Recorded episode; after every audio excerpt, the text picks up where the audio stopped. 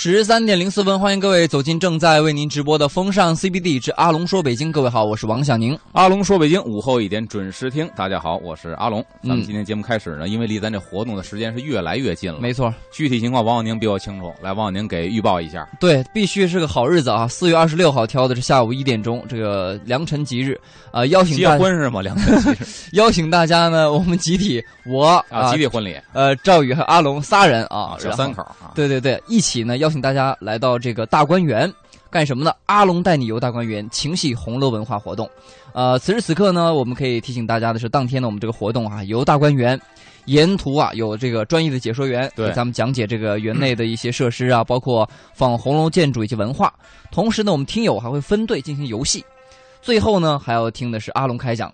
甚至我们在现场更有机会品尝到的是北京传统的茶点南来顺小吃，哎，这也非常感谢我的赞助哈。没错，嗯，然后报名的方式非常简单，你此时此刻在听节目对吧？然后呢，关注都市之声的这个公众微信号，然后留下我要参加，然后姓名、地址、电话，就算是报名了。我们会抽取幸运的听众参加我们的活动的。没错，这个活动，然后你看，其实挺值的。为什么？大观门门票不便宜呢？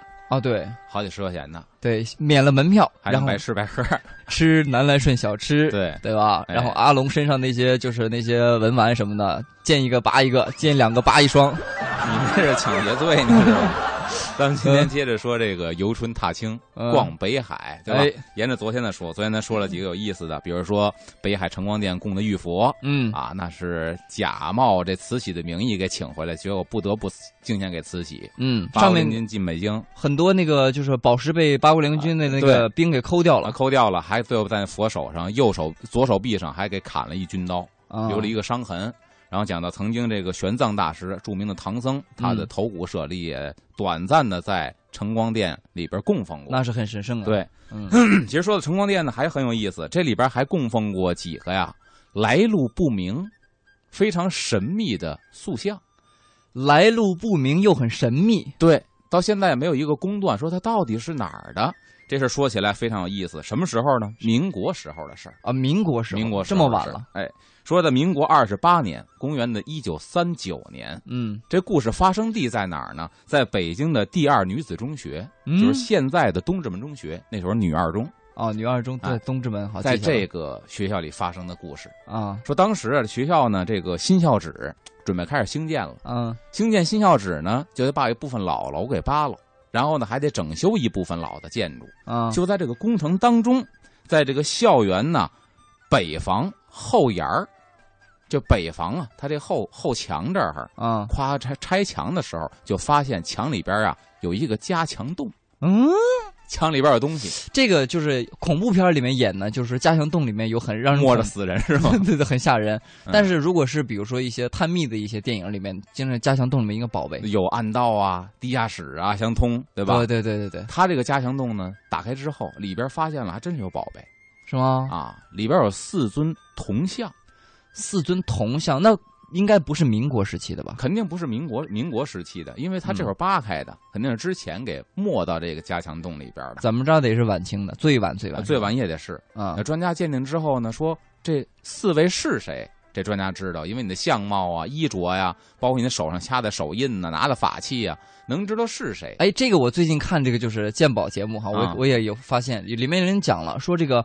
佛像呢？它是看密宗和 这个啊汉传，它是这好像密宗上腰和细一些啊腰细，然后另外一个看的是手印，还有法器，还有它的开脸嗯，就能看出来是吗？呃，密宗的这个身材呢，有一个说法叫虎背豹腰啊，虎背豹腰不是熊腰，是豹子的腰，所以很细。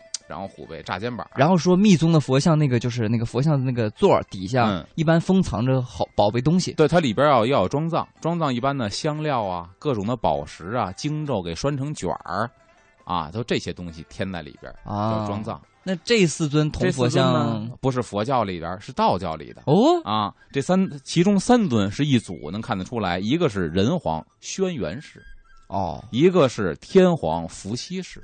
轩辕大帝、伏羲大帝，对，还一个呢，就是帝皇神农氏，这三尊这是一组。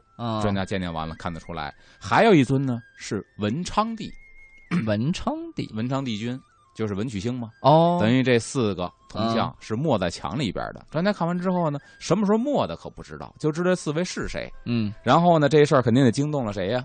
女二中的校长，在人学校里给发现的呀。啊，这女二中当时的校长呢叫武崇德，嗯，就像当时的北平市公署，就相当于现在的市政府吧，那是民国嘛，就打了一个报告，嗯说这四尊铜像的事儿。嗯，他的报告是怎么写的呢？说不宜久藏家壁，这事儿这东西不能一直在墨子墙里边啊，嗯，对文物保护也不利啊。为迁移供奉无妥善庙宇，我想迁走吧，嗯，又没有一个妥善的地方，就希望说有有关部门来处理一下这个事情。四尊佛像这个来头搞不好还很大，对。然后再次思维，就是前思后想，无法处理，没法办了，嗯。然后谨备文申述报，请监察。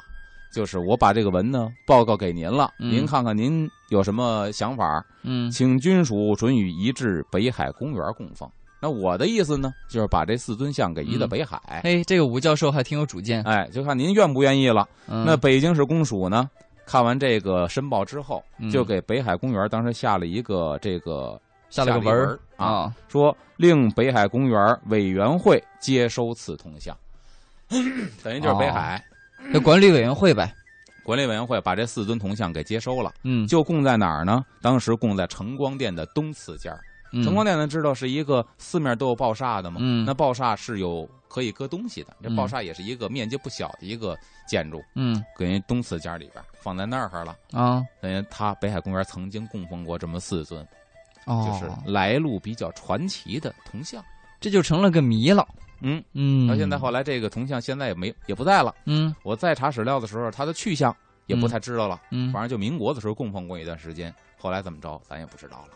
对，就是说这个中国用铜的这个 历史朝代还是比较多的。嗯、你说真的去鉴定哪个朝代的，还得是文物专家去啊。对，但是用用到铜，我就觉得就有点这个神秘色彩了哈。嗯、咱知道什么铜鎏金啊、铜佛呀、什么铜像啊。对，那会儿了不得。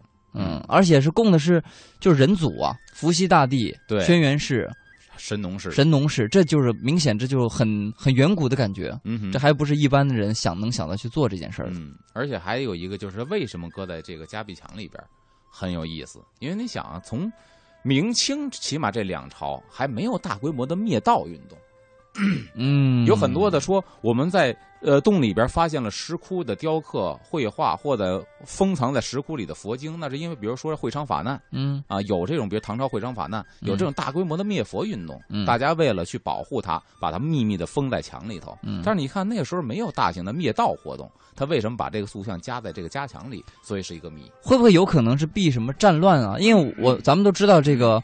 就是大昭寺那个什么释迦牟尼那个等身佛像，不就十二岁八岁曾经是沿他们晃过，他们换过，而且有封在这个墙里面过。因为他们说有一个说法，呃，十二岁等身像在小昭寺，八岁等身像在大昭寺，对原本的这个供奉的方法。嗯，后来呢，一个公主亡故了，亡故之后呢，他们就传言说这个要把这个佛像给抢走，嗯，所以说就赶紧把佛像给掉一个个儿，啊，不让他抢走。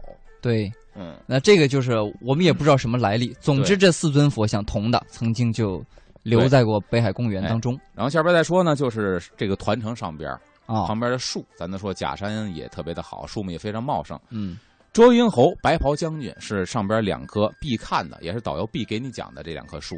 这两棵树呢，就是承光殿的左边啊，一株呢是二十余米高啊，这个枝繁叶茂的大油松，这树龄是将近千年了。千年老树，因为你讲它这个地方建筑是辽金元明清八百六十多年，嗯，所以是将近千年八百多年。传说呢是一年夏天，嗯这乾隆皇帝巡游北海啊，来了之后呢上了团城了，天也热，三伏天这乾隆说呢，我现在不游北海了，我现在团城了，吃个冰棍我在这喝瓶北冰洋，喝点茶吧，冰棍是没有。北冰洋。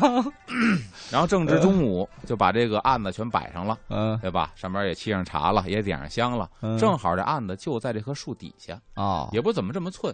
清风徐来，树叶子哗哗一响，嗯，就倍感凉意，一下这暑气全消。嗯，乾隆一看，嘿，这个不错，说这挺好，然后怎么办呢？我就把它给封一下吧，就把这个树给封为遮阴侯了。哦，就这就给皇上就就是一阵风 遮了个凉，就就得这么大好处啊？对啊，所以这棵树呢，啊它封了侯了。封了侯呢，说你别太孤单呢，旁边一个大白皮松，就把这个松呢叫白袍将军，白皮松吗。哦，吓死我了！我说这个白袍娘娘给他娶个媳妇儿呢，还还有白袍将军为了啊保护这个遮阴侯，你看给啊弄了一员大将，还旁边守着他。但是这个典故呢是有历史渊源的，是源自哪儿呢？说是这个效法秦始皇啊，封这个五大夫松，五大夫松是一棵树，嗯也封为五大夫是为什么呢？是乾隆有那个秦始皇有一年封禅泰山，哦，在泰山半道上嗯突然按现代话说下了雷阵雨了，嗯，前不着村后不着店儿，也嗯旁边没有电雨，怎么办呢？正好树底下被雨，哦其实这是很危险的，嗯由于在山上树底下被雨，容易被雷劈。劈呀，但是秦始皇安然无恙，躲过了这场大雨。一看，嘿，这个护驾有功，把这松封为五大夫松。乾隆一想，历史上有这个典故啊，啊所以我效仿古人，嗯我把这个树封为遮阴侯。旁边那是那白袍将军，嗯，哎，有了这么两棵树。现在这两棵树还在上头，嗯，还是原样保存着是吧？啊。这老树，对，其实旁边还有一棵树呢，那棵树就不是以前的了，是后来栽的。这棵树呢也是非常的奇异。这个时段到了，这么着，咱们下一时段回来好。接着讲。哎呀，真的是听了都。都入迷了哈！我们先进段交通服务站，然后再马上回到阿龙说北京。欢迎回来，这里是正在为您直播的风尚 CBD 之阿龙说北京，我是王小宁。大家好，我是阿龙，咱们今天说团城的景物。一个是这个松是什么？是探海松。这个探海松松，在这个团城的这个北边儿啊，啊，北边儿呢朝西喽，不是挨着这个北海那个太液池吗？嗯，有一棵松树，就等于俯下身去，跟卧云儿似的俯下身，奔着海就去了，那个姿势，所以叫探啊。海松。哎，这名儿起起的很妙啊哎！，这也是乾隆给赐名的啊你看这个姿势这么好看，乾隆得多有闲工夫儿他确实是当时的这怎么说呢？这个。嗯，清朝鼎盛时期的一代君王，所以他嗯闲工夫很多、嗯，啊。他对于琴棋书画呀，这个四处游云游啊，他很有兴趣。到处都要留下我乾隆到此一游。对，然后这棵树呢是近千，也是近千年历史，跟他嗯封的那个遮阴侯啊，其实是同一时代的。嗯你看《明史》里边就记载了，说松乃数百年物，等于明朝人就说这是好几百年了，你再加上明朝呢，对吧？近千年了。然后双干求枝，就非常的遒劲嗯啊。然后这个势如燕盖，像伞盖一样，非常的茂密。凡枝啊，凡枝垂者，皆以杉木撑柱之。就是说，那个时候在明朝的时候，这个嗯树已经倾斜角度很大了，哦，拿杉木杆子给支上了，哦就怕它折掉。嗯后来这棵树呢，其实早就枯死了。嗯咱们现在看到的这棵树是一九八八年在原址上补栽的一棵，嗯咱原树没有了。但是这棵补栽的树呢，经过这个园林园艺师的这个修剪呢，嗯它那个姿势还是探海的姿势，哦，所以现在看还是那样。哎。让人领略一下当年的意境。对，嗯，还有一个问题呢，其实大家不知道注意没注意，这团城咱说了四点六米高，嗯，都说这个水往低处流，人往高处走。对啊，那么它比水面高出了将近五米，因为嗯它岸边呢加起来五米多。嗯。那为什么这上边有千年古树而没有枯？嗯，这是一个问题，也不在那浇水，就水不是从往上走的，对，也没有人工在那浇水，没有园丁嗯给浇水。靠下雨呗。但是你看靠下雨，北京就是一年四季只有一季，夏季下雨，啊，雨也不够。对，秋雨春雨都很少。那莫非是有一个善良的女子，天天晚上趁人不备去那儿浇水？其实这个 不是呃传说，啊是科技，就是古人的科技。啊，这团城是什么样呢？咱说了，明朝修建团城的时候，才把团城加上砖，嗯，其实里边是一个土山，嗯外围后来给砌上砖，成一个团城，但里边那芯儿还是土，对吧？对，这土的吸水性能很好，嗯，对吧？那么这个团城呢，咱看到这个团城上边啊，我们看其实没有一个特别明显的排水沟，没有。啊，其他地方都有排水沟，但它没有排水沟。它是什么样呢？它的砖地面看不出任何的玄机。嗯当然了，咱不能给刨开，但嗯假设如果刨开的话，就会看到玄机出现了。它的砖是上大下小，我们脚踩这片砖是大的。嗯如果把这款砖起这一片砖全起开之后，底下那一层的砖就小了。嗯，那么上大下小，往下再小，就是一个倒梯形，对吗？啊，倒梯形，那么上边的砖是严丝合缝的，对，底下的砖呢就比它小了，砖和砖之间就有空隙了有了。缝了，对说，白了就是一个漏斗，哦，对吧？底下呢又是土芯儿，怎么这么大一团城，四千多平米的团城，嗯底下是土芯儿。那土星，我是不是感觉有点像就是海绵的作用？对，就像咱们现在练的插花那花泥似的。啊，等到夏天下雨的时候，这一夏天的雨就足够着着实实的存在这个大团城里头。啊，说白了，团城就是一大盆景然后那大花盆几个那个树就够他喝的。哎，它底下呢，团城最底下，它地基里边是有排水槽的，排水暗槽。这水如果过多的话，通过这个槽就直接排到太液池了。就是说白了，这个土芯如果饱和的话，才会有多余的水排到那个太液池里边。如果没有没有饱和的话，它一直吸水，这个水就够这个树一年四季成活。妙啊！近千年，这是天人合一的一个那个做法。这就是古人的智慧。嗯，所以这个还真是不得不佩服。你说特好，就团成像一个那个大盆景儿。对，嗯，放在了搁在了北海公园。没错。嗯，所以这个特别服。到现在我问他们管理员说，这棵树也不用浇水。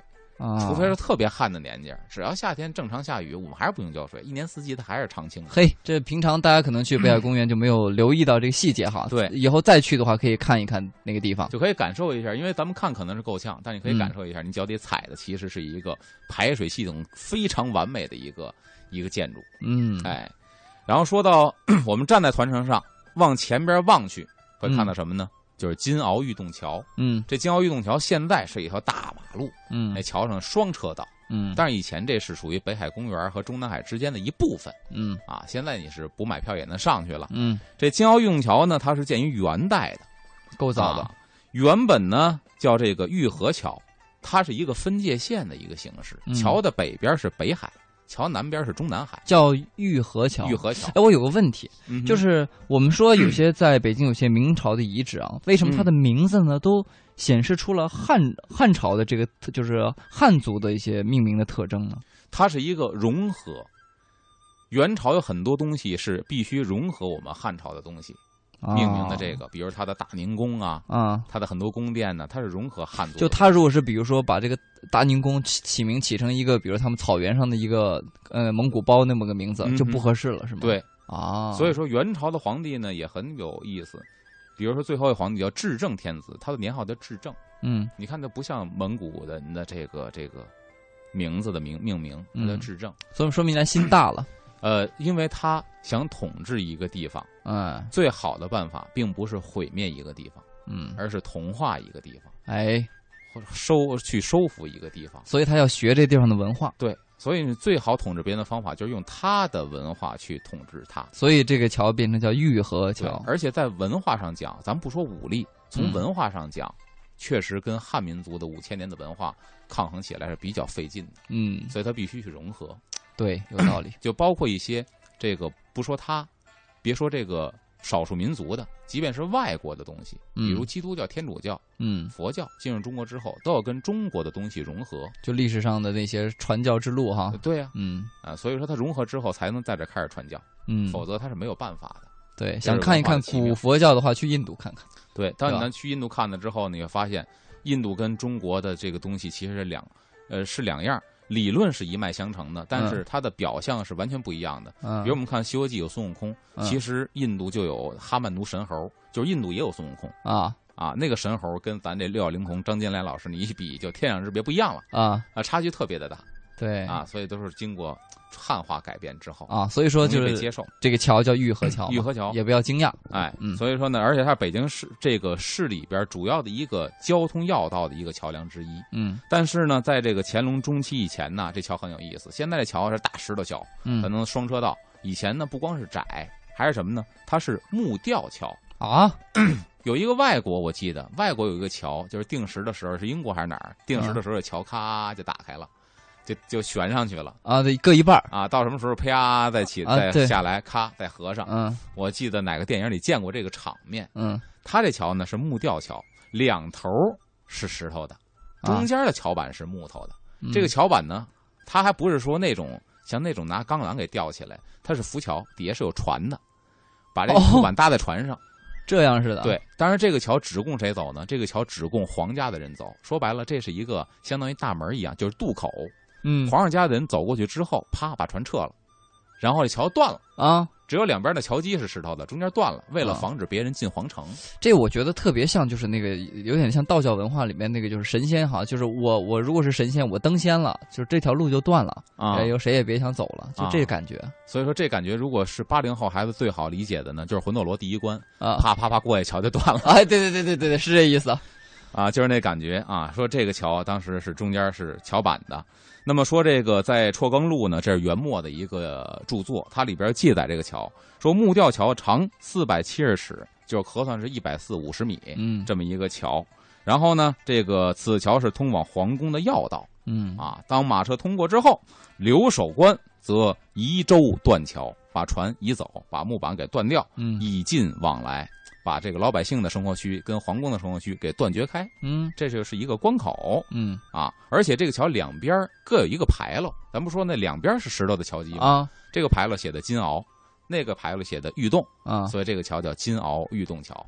真是像神仙住的地方。哎，嗯后来呢是乾隆皇帝把这桥改了，给改成了石桥，嗯就是咱现在看到的这个石桥，但是大小不一样。那会儿窄，嗯没有说这个双车道的还能开汽车，没有。嗯是一九五五年为了改善交通，嗯所以把这桥给拓宽了。啊，我们现在看的柏油路的大桥，那一九五五年之后的。建国之后了。对，嗯这个桥曾经呢还在桥的南边筑起过墙，就是袁世凯当政时期，他的大总统府在府右街，就是中南海，啊所以府右街呢是他往他的大总统府旁边的一条街，嗯也是因为他得名的。他疑心很重啊，他活得也不长，我记得五十多岁就死了，嗯活得也不长，疑心很重。上位呢又比较没有光明磊落，嗯不太光明磊落，就老怕别人暗算他。哎他一看呢，我这边是中南海，嗯我这个墙大总统府，哎，这要来来往往的。那个时候，这个桥已经不是禁区了，嗯老百姓可以走了。嗯这来来往往的，万一谁要是爬窜过来之后，或者去暗杀我，嗯这麻烦，干脆就把这个给我砌上墙吧。所以当时非常的不和谐。这桥呢，南边砌了一堵高墙，啊你往北边一看，嚯，北海、太液池、白塔；往南一看，一堵墙，啊，就非常不和谐这。袁世凯干的事儿袁世，凯干的事儿，他命令给砌了一堵墙。等他倒台之后，这墙稀里哗啦才扒开。是吧我们？现在才得以看到，说站在这个金鳌玉洞桥上，这边是北海，这边是中南海的水面，一览无余，对呀，这这应该就把美景还还还给人民嘛，对不对？嗯袁世凯干的这事儿确实也是让我们想的很多，一个是留下了个名号红线是吧？红线皇帝还烧过瓷呢。啊，红，因为皇上登基都有自己的词，大清乾隆年制、大清康熙年制，哦，他干过烧瓷的事儿，有他的词，红线年制 就是说，一般我们看那个鉴宝节目，这有个款儿啊。那瓶子底下有款儿，他也烧过。啊，说白了，他就是把自己当皇上了，因为只有皇上你才有年号，啊，有年号才能烧这瓷。他就烧过红线年制的瓷器，那袁世凯的这个就是皇家用瓷，他现在值钱吗？现在还真是不好说，咱对价钱不了解，我只啊当时的历史了解，价钱不了解，我又不不不去拍卖，但是他烧过他还干过这事儿。哎，然后再一个就是那个袁大头嘛，袁大头银元那个是流传特别广那，确实相当值钱，因为它是纯银的，嗯，那很值钱。在当时物价物价就是这票子毛了的情况下，那东西也是银子还是实打实的。呃对，所以它那嗯比较值钱。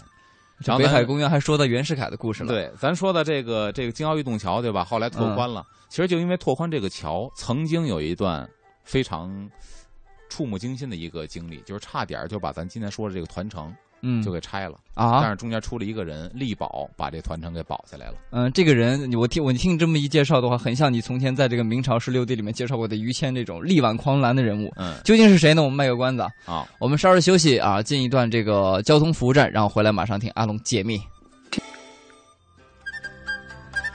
各位久等，欢迎回来！现在为您直播的是风尚 CBD 之阿龙说北京，我是王小宁大。家好，我是阿龙，咱们接着说这个北海。刚才说到团城啊，其实就差一点儿团城不保，咱现在看不见了。是袁世凯惹的祸吗？不是，是是建国之后，一九五四年那会儿呢，城市大修城市，所以咱现在很多的牌楼啊，都是那会儿消失的。嗯东四牌楼、东单牌楼、西四牌楼，那嗯为什么呢？因为它过车呀、确实有障碍。这牌楼它哦窄呀、还有就是那个好像有轨有轨那个电车，对它有时候刚开始嗯人电线是架在那牌楼底下，但是牌嗯楼是木头的，嗯它容易打火有火灾。嗯，后来就慢慢的把全拆了。啊，那五四年拓宽马路的时候呢，也拓宽到了北海这个咱现在有北海大桥，啊拓宽到这儿了。当时有多少米呢？宽是八米。你想八米宽，确实非常难。嗯，轿子是双车道的，对，只能是双车道。汽车是不能双车道，只能蹭着过。要汽车的话，你要嗯要这边来一个大公交车呢，这边还得退一步。嗯所以说呢，这事儿呢，怎么办？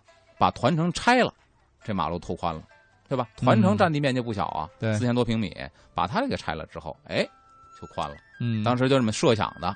设想完这之后呢，专家提出的这个建议呢，也是有说留团城，有说去团城，嗯大家争执不下。嗯为了这个事情，谁呢？我们敬爱的周总理知道这个事情哦了。他不光是说知道这个事情了，他亲自上北海来了，就登上团城视察了一下，往底下看看，看看团城的这个东西啊、文物啊，包括它这个环境啊。最后，周总理提出了一个指示，嗯，说什么呢？原文咱就说周总理原文说，北海是北京城里的中心公园，嗯，不能破坏，嗯，团城是古迹要保留，嗯，北京图书馆要保留，因为北京图书馆是挨着团城往西一点啊，那也是一个古建。中南海就让出一块地方吧，哇，等于说往南推一块吧，中南海南边吧，往南推一块，把马路拓宽。那么周总理下了指示，大家呢也吃了定心丸，就此呢把这个桥面往南推出了很多，推出多少呢？原来是八米，现在咱走的大桥双车道是三十六米哦，等于把团城保住，把中南海占了一块地方，这是周总理给出的指示，保住了团城，这就把团城给保住了，所以才有了就是我们说那些古树啊，包括这样的一个很好的排水系统都在了。对，嗯，咱们现在进团城呢有两个口可以进，一个是它团城底下呀。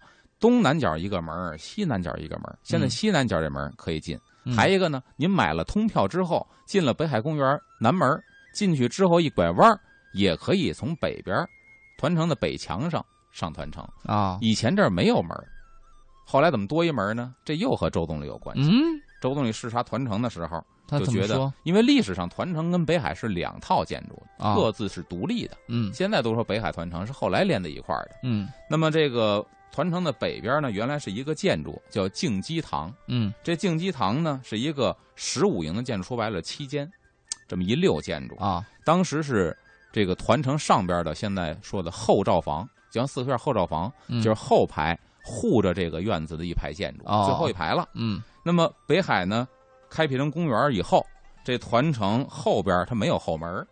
所以呢，游客如果进了北海公园上团城是不可能的。嗯，就是您在进北海之前可以参观团城，要不然您逛一圈回来，从这面再出，还别出北门，嗯，别出西门，从南门再出来，您也可以再登团城看一眼。有点麻烦。对，如果您进了这个北海大门了，就上不了团城了，它北边是没有门的。嗯，所以呢，这一下，七五年的时候，这个七月份有一天，周总理又散步来到北海。周总理对北海很有感情。嗯，又来到北海，就对负责人说。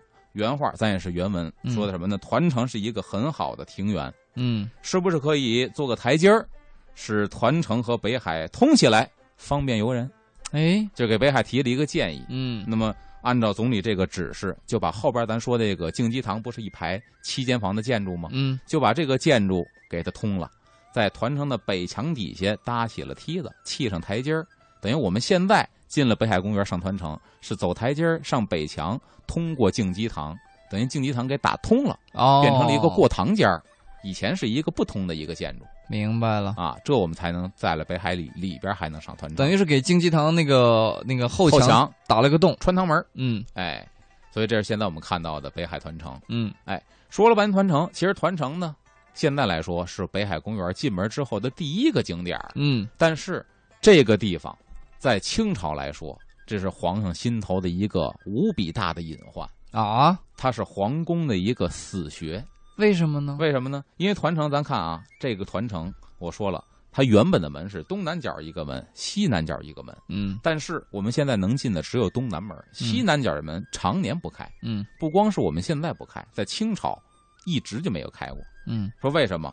说这个本身这个门呢？这个这个北海这个金鳌玉洞桥，嗯，就像是一个宫，嗯，然后呢，这个团城这个城就像是宫上的一个弹丸，嗯，然后这个弓，弓弦上搭着弹丸，这个弹丸正对的方向呢，就是紫禁城，所以古人按照风水学说来说的话，说这个东西正对紫禁城是一个特别煞气的东西，就叫做打你家玻璃，哎，对。所以说呢，那怎么能改善这个风水呢？嗯，也有人高人提出来，那你把这个西南门给闭上，只开东南门，这儿不能够穿堂，嗯，以绝它的风水隐患。当然，具体怎么弄的，怎为什么他看出这一点来了，咱不得而知。嗯，那么皇家就按照这些个理论，就把这个西南门给封上了。嗯，就说白了，在明朝的时候，这个团城底下是可以通行的。从这门进，从那门出是穿堂的。嗯，等到清朝的时候，把人啪封上了，这儿再也不能穿堂了。为了保住紫禁城的风水，那就说明肯定是清朝的时候，不知道是有哪个什么，就是呃，我们说那个看天的那个机构，那叫什么来着？看星星，钦天监啊，钦天监。要么就是说，就是哪个某个国师呗，是吧？说说你这个是有问题的。然后皇上信了呗。所以你看，皇上当时在风水学上的斗争啊是非常有意思的，包括景山也是。景山是明朝人堆的，堆在哪儿了呢？元朝的宫殿的遗址上，啪堆一座山，我把你给镇压住。嗯，然后等到了这个什么呢？等到了这个这个这个清朝清朝呢？哎，我在山上干嘛呀？我在山上得啊，他不光是有这山，他还修了亭子啊，在山上修亭子。你好，木呃，这个这个土克了他的宫殿，对吧？木又克土，那我怎么办呢？到清朝，哎，我呢在每个亭子里边铸一尊大铁佛。搁在里头，金克木，金克木，就说白了，我轮着番的在风水站。嘿，啊，这是古人喜欢干。再来后人再来就烧把火呗，火克金是吧？然后再给烧平了，再一堆，又一个轮回。呃，其实说到团，你看今天咱们说了这么多北海，嗯，到现在为止，其实并没有真正开始游北海，就一个团城，咱说了将近两期了，对吧？而且各有典故，都没有重复的，说明它故事很多。嗯，这故事不光发生在咱们的历史教科书里边或文献里边，也发生在哪儿呢？也发生在很多民间传说故事里边，比如咱下一时段引出俩人，大伙儿都熟，刘墉跟乾隆。刘墉和乾隆在这儿还发生就很多的传说故事。咱们刚才讲的那些全都是正史啊，有史料可考的。但民间故事呢，就编排这二位在北海发生了很多有意思的事儿。哎，最受欢迎的环节马上即将带来，好吧？是吧？嗯，我们看时间，先进段交通服务站，然后马上回到节目当中。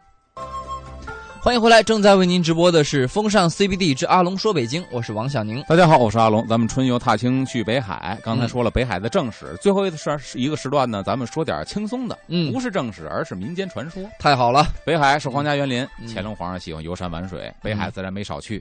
旁边呢几个大臣啊，有本事的，像纪晓岚呐，像这个刘墉啊，尤其刘墉很有学问，嗯，人家都听说有学问。有一年呢，这个正好春游啊，等一下，就是这个我们要要跟大家澄清一下，旁边有一个大臣纪晓岚，像纪晓岚啊、刘墉啊，不是不是一个人对吧？不是一个人的啊，不是一个人。你看刘墉啊，挺有学问。行，那春秋的时候带着刘墉，说白了，皇上就要难为难为他。你到底有多的学问？就从进了北海之后，就一路开始难为他。范爱卿啊，他又去北海北燕有一个万佛楼，这地儿还真有啊啊！这个传说还真有，为什么呢？它是后来这个毁于战火当中，也是这个在八卦林侵华的时候，嗯，这个建筑以前有，现在没有了，嗯。到了这个万佛楼，迎面呢，天王宝殿里边供的是谁呢？谁？大肚子弥勒佛哦。这乾隆就问这刘墉，嗯，说爱卿啊，这是什么佛呀？嗯，你说你一个这个堂堂的一个中堂大人，你要正得说大肚子弥勒佛俗气，皇上就生气了，嗯，怎么办呢？他这大肚子笑着呀，嗯，他说了，说回皇上，此乃孝佛，哎，文雅点，皇上不错，是孝佛，嗯，他站在佛像面前呢，嗯，他就问刘墉，说爱卿啊，为何他见朕笑啊？嗯，刘墉心想，废话，他见谁都笑，那难道哭不成？对呀，是吗？那为什么见我笑啊？刘墉就说了，回皇上，此乃佛见佛笑，他是佛，您也是佛，哇，佛见佛笑。这马屁拍的，乾隆坏，嗯，他说完之后，啪一闪身儿，嗯，闪身之后呢，正好刘墉也对着这佛像，这佛像还乐呢。乾隆就问爱卿啊，他见我笑，为何见你也笑？哎，完了，自己给自己挖一坑。这问题如果抛给你的话，你怎么回答？如果你是刘墉，为何你也见你也笑啊？嗯，要是我呀，啊，哼，机智的王小宁此时绝对是临危不乱。我跟你说，我会跟这个乾隆皇上说，我说。呃，这个佛呢是佛见佛笑，见您对吧？啊、也是佛，他笑了。我呢是我见佛笑，那他也冲你笑啊？莫不成你也是佛？他与我同乐呀！啊，他与你同乐。哎，刘墉怎么回答的呢？呃，你一定要低皇上一头。哦，他回答的就是啊，他笑臣子愚昧不化呀。哎呀，我开不不能开悟，所以他乐我，他嘲笑我。他见您是因为高兴，他见我是因为嘲笑。啊，哎，皇上一听不错，好，随朕上二楼看看。好险，腾腾腾过了第一关了啊！这是到登二楼的时候呢，嗯，第二关，这个谁呀？刘墉又拍马屁说：“哎呦，皇上您这个上楼，我呀送您一个吉祥话。嗯，什么呀？说吧，您这叫步步登高。嗯，啊是啊，一倍更比一倍高。哦、哎，好，不错，嗯，挺好。”玩完了这二楼呢，嗯，看完了该下楼了，嗯，这皇上到楼梯口刚刚下楼，一回头跟刘墉说：“嗯，爱卿啊，上楼你赐我一个步步登高，嗯，朕当下楼了，你再送一个吉祥话。”嗯，刘墉心想：我不多余吗？啊，我上楼也不该说这话。对，这会儿就问刘墉了：下楼，你送什么吉祥话啊？啊，你能说什么呀？步步登空，嗯，步步踩地，不行，一脚摔死，怎么办？嗯，如果是你怎么办？如果是我，这时候就开始紧。第二关明显比第一关难，对对吧？啊，下楼了，送个吉祥话吧。嗯，下楼送个吉祥话，就是那个什么，一楼在笑嘛，是吧？一楼在笑啊，一楼在什么？一楼在笑。一楼在笑，因一楼这有个那个大肚子弥勒佛可以笑嘛？哦，嗯，所以说，要不是大学是刘墉就不一样的，作为中堂，嗯，人家回答的什么呀？说您下楼啊，我也送您一个吉祥话，嗯，叫什么呢？后辈更比前辈高，谁下楼都是后辈高，你得哈腰往下走。后辈更比前辈高，您就已经是一代明君了啊！您儿子、您孙子治理国家比您还得强，你们家祖祖辈辈都是明君。哎呀，这马屁拍在心坎上了。哎，所以你看后辈更后辈更比前辈高。其实暗含着刘墉骂乾隆呢，说我是刘罗锅啊，你也罗锅，后辈更比前辈高。哎呀，好坏，哎，那好聪明。好，下来之后了，说随朕呢，你跟我去哪儿啊？你跟我去这个五龙亭。咱们呀，君臣二人，咱钓钓鱼吧。哦，钓鱼五龙亭坏了。好啊，刘云想坏了。嗯，行吧，那钓去吧。嗯，往上一坐，第三关拿来之后啊，鱼饵上好了，把一下鱼竿，坐在这儿。嗯，刘墉不能坐着，站在乾隆旁边。嗯，半天乾隆这漂啊，一点没动。嗯，刘墉那边啊，一条接一条，一条接一条，这鱼老上钩。嗯，这你管不住啊，对吧？对啊，就管不住，怎么办呢？鱼他又不知道谁是皇上。这会儿乾隆急了，嗯，外卿啊。为何半天朕是一条没钓上来？你钓了这么一桶了，嗯、莫非朕比你笨呐？嗯，问题来了，怎么解释这个问题？哎呀，这个你看，这足智多谋的王小宁其还是很机智的。此时又是临危不乱，要闯第三关了。我就会说，你看，古有姜太公钓游钓鱼，焉用弯钩啊？是吧？鱼不上钩，说明是圣贤呐。皇上，掌声鼓励一下。说明是圣贤。那为什么你钓了那么些个呢？我乃俗人啊，就是为了吃肉啊，所以鱼就到我这儿来了啊。嗯，有点这个道理，是吧？掌声鼓励一下。啊，那那大学士刘墉是怎么说？大学刘墉说什么呀？嗯，说我是一个俗人，嗯，所以鱼呢，它敢咬我的钩。皇上您是谁呀？您是真龙天子啊。龙乃是什么呀？啊，这帮水族、鱼虾之类，岂敢面圣见龙啊？哦，所以他自然不敢咬您的狗。他说的就比较的有这个，有这个道理了。哎，这乾隆一听挺美。嗯，乾隆挺美之后呢，这第三关了已经啊，让过了吗？还有第四关呢，还要闯关啊？过了第四关，乾隆等于狠的，说我干脆我就想置你于死地。说你知道三纲五常吗？知道。什么纲啊？啊，这个君为臣纲。嗯啊，父为妻纲，父为妻纲，父为子纲，父为子纲啊。君要臣死呢，臣不得不死。嗯，父要子亡呢。子不得不亡。嗯，那今天朕当令你去死，你死不死啊？啊，那臣只能领旨。好吧，去死在五龙亭吧？前面不就那个五龙前面太液石吗？啊，跳河死去吧。啊，刘墉一听，这回皇上不讲理了，啊，非让我死啊！三纲五常列出来了，怎么办呢？这说明这个乾隆很坏，而且他知道刘墉是有本事的人。这刘墉呢，能化解，慢慢悠悠，一步三晃，一步三摇，就奔着太液石去了。嗯，他为什么一步三摇啊？他他他延缓战机啊！对他想折呢，哦，想折想折，我噔噔噔过去，真跳淹死了。嗯，慢慢悠悠，慢慢悠悠走到太液石边上，嗯，就看他呀冲着太液石水面往里看了看，一乐，一点头，哈了一腰，作了一个揖，转身回来了，没跳湖。嗯，乾隆一看，哎，你这在抗旨不遵呢？嗯，朕当令你跳河，你怎么在那儿为何一乐一哈腰一作揖回来了？嗯，这会儿刘墉人家是振振有词，小宁，如果换你的话。你怎么回答乾隆？你怎么给我回来了？越来越难了，这都第几关我都不知道了，这太难了。然后就说这个为什么不去跳河是吧？不，跳湖。嗯，我猜要不就是说他肯定得这时候啊，我觉得既然乾隆耍赖了，他就不能用常规的手段去对付乾隆了，他必须得搬出来一个比他更比乾隆还更厉害的人。嗯，呃，说点什么才算才算完？嗯，搬谁呢？神仙告诉我不许跳。呃，不是神仙，但是历史人物。哦，是吗？嗯，是谁？刘墉会说什么呢？说回皇上，嗯，刚才臣呢，在这个河边上啊，嗯，我往底一看，河里头看见一人。乾隆这不胡说八道吗？河里看见一人啊？嗯、莫非我朕我这个御花园里边，我这个皇宫内院里还有河漂子，还有死人？嗯，你看见谁了？就想问他，嗯，说臣呐，看见屈原了。哟，哦，有道理，屈原了，有道理，在水里。那我问问你。你刚才跟屈原干嘛来的？嗯，臣呢，听屈原说两句话，所以作揖而还。嗯，屈原跟你说什么了？他说你不应该跳河死啊。嗯，我欲昏君自当死，你欲明君理应活呀。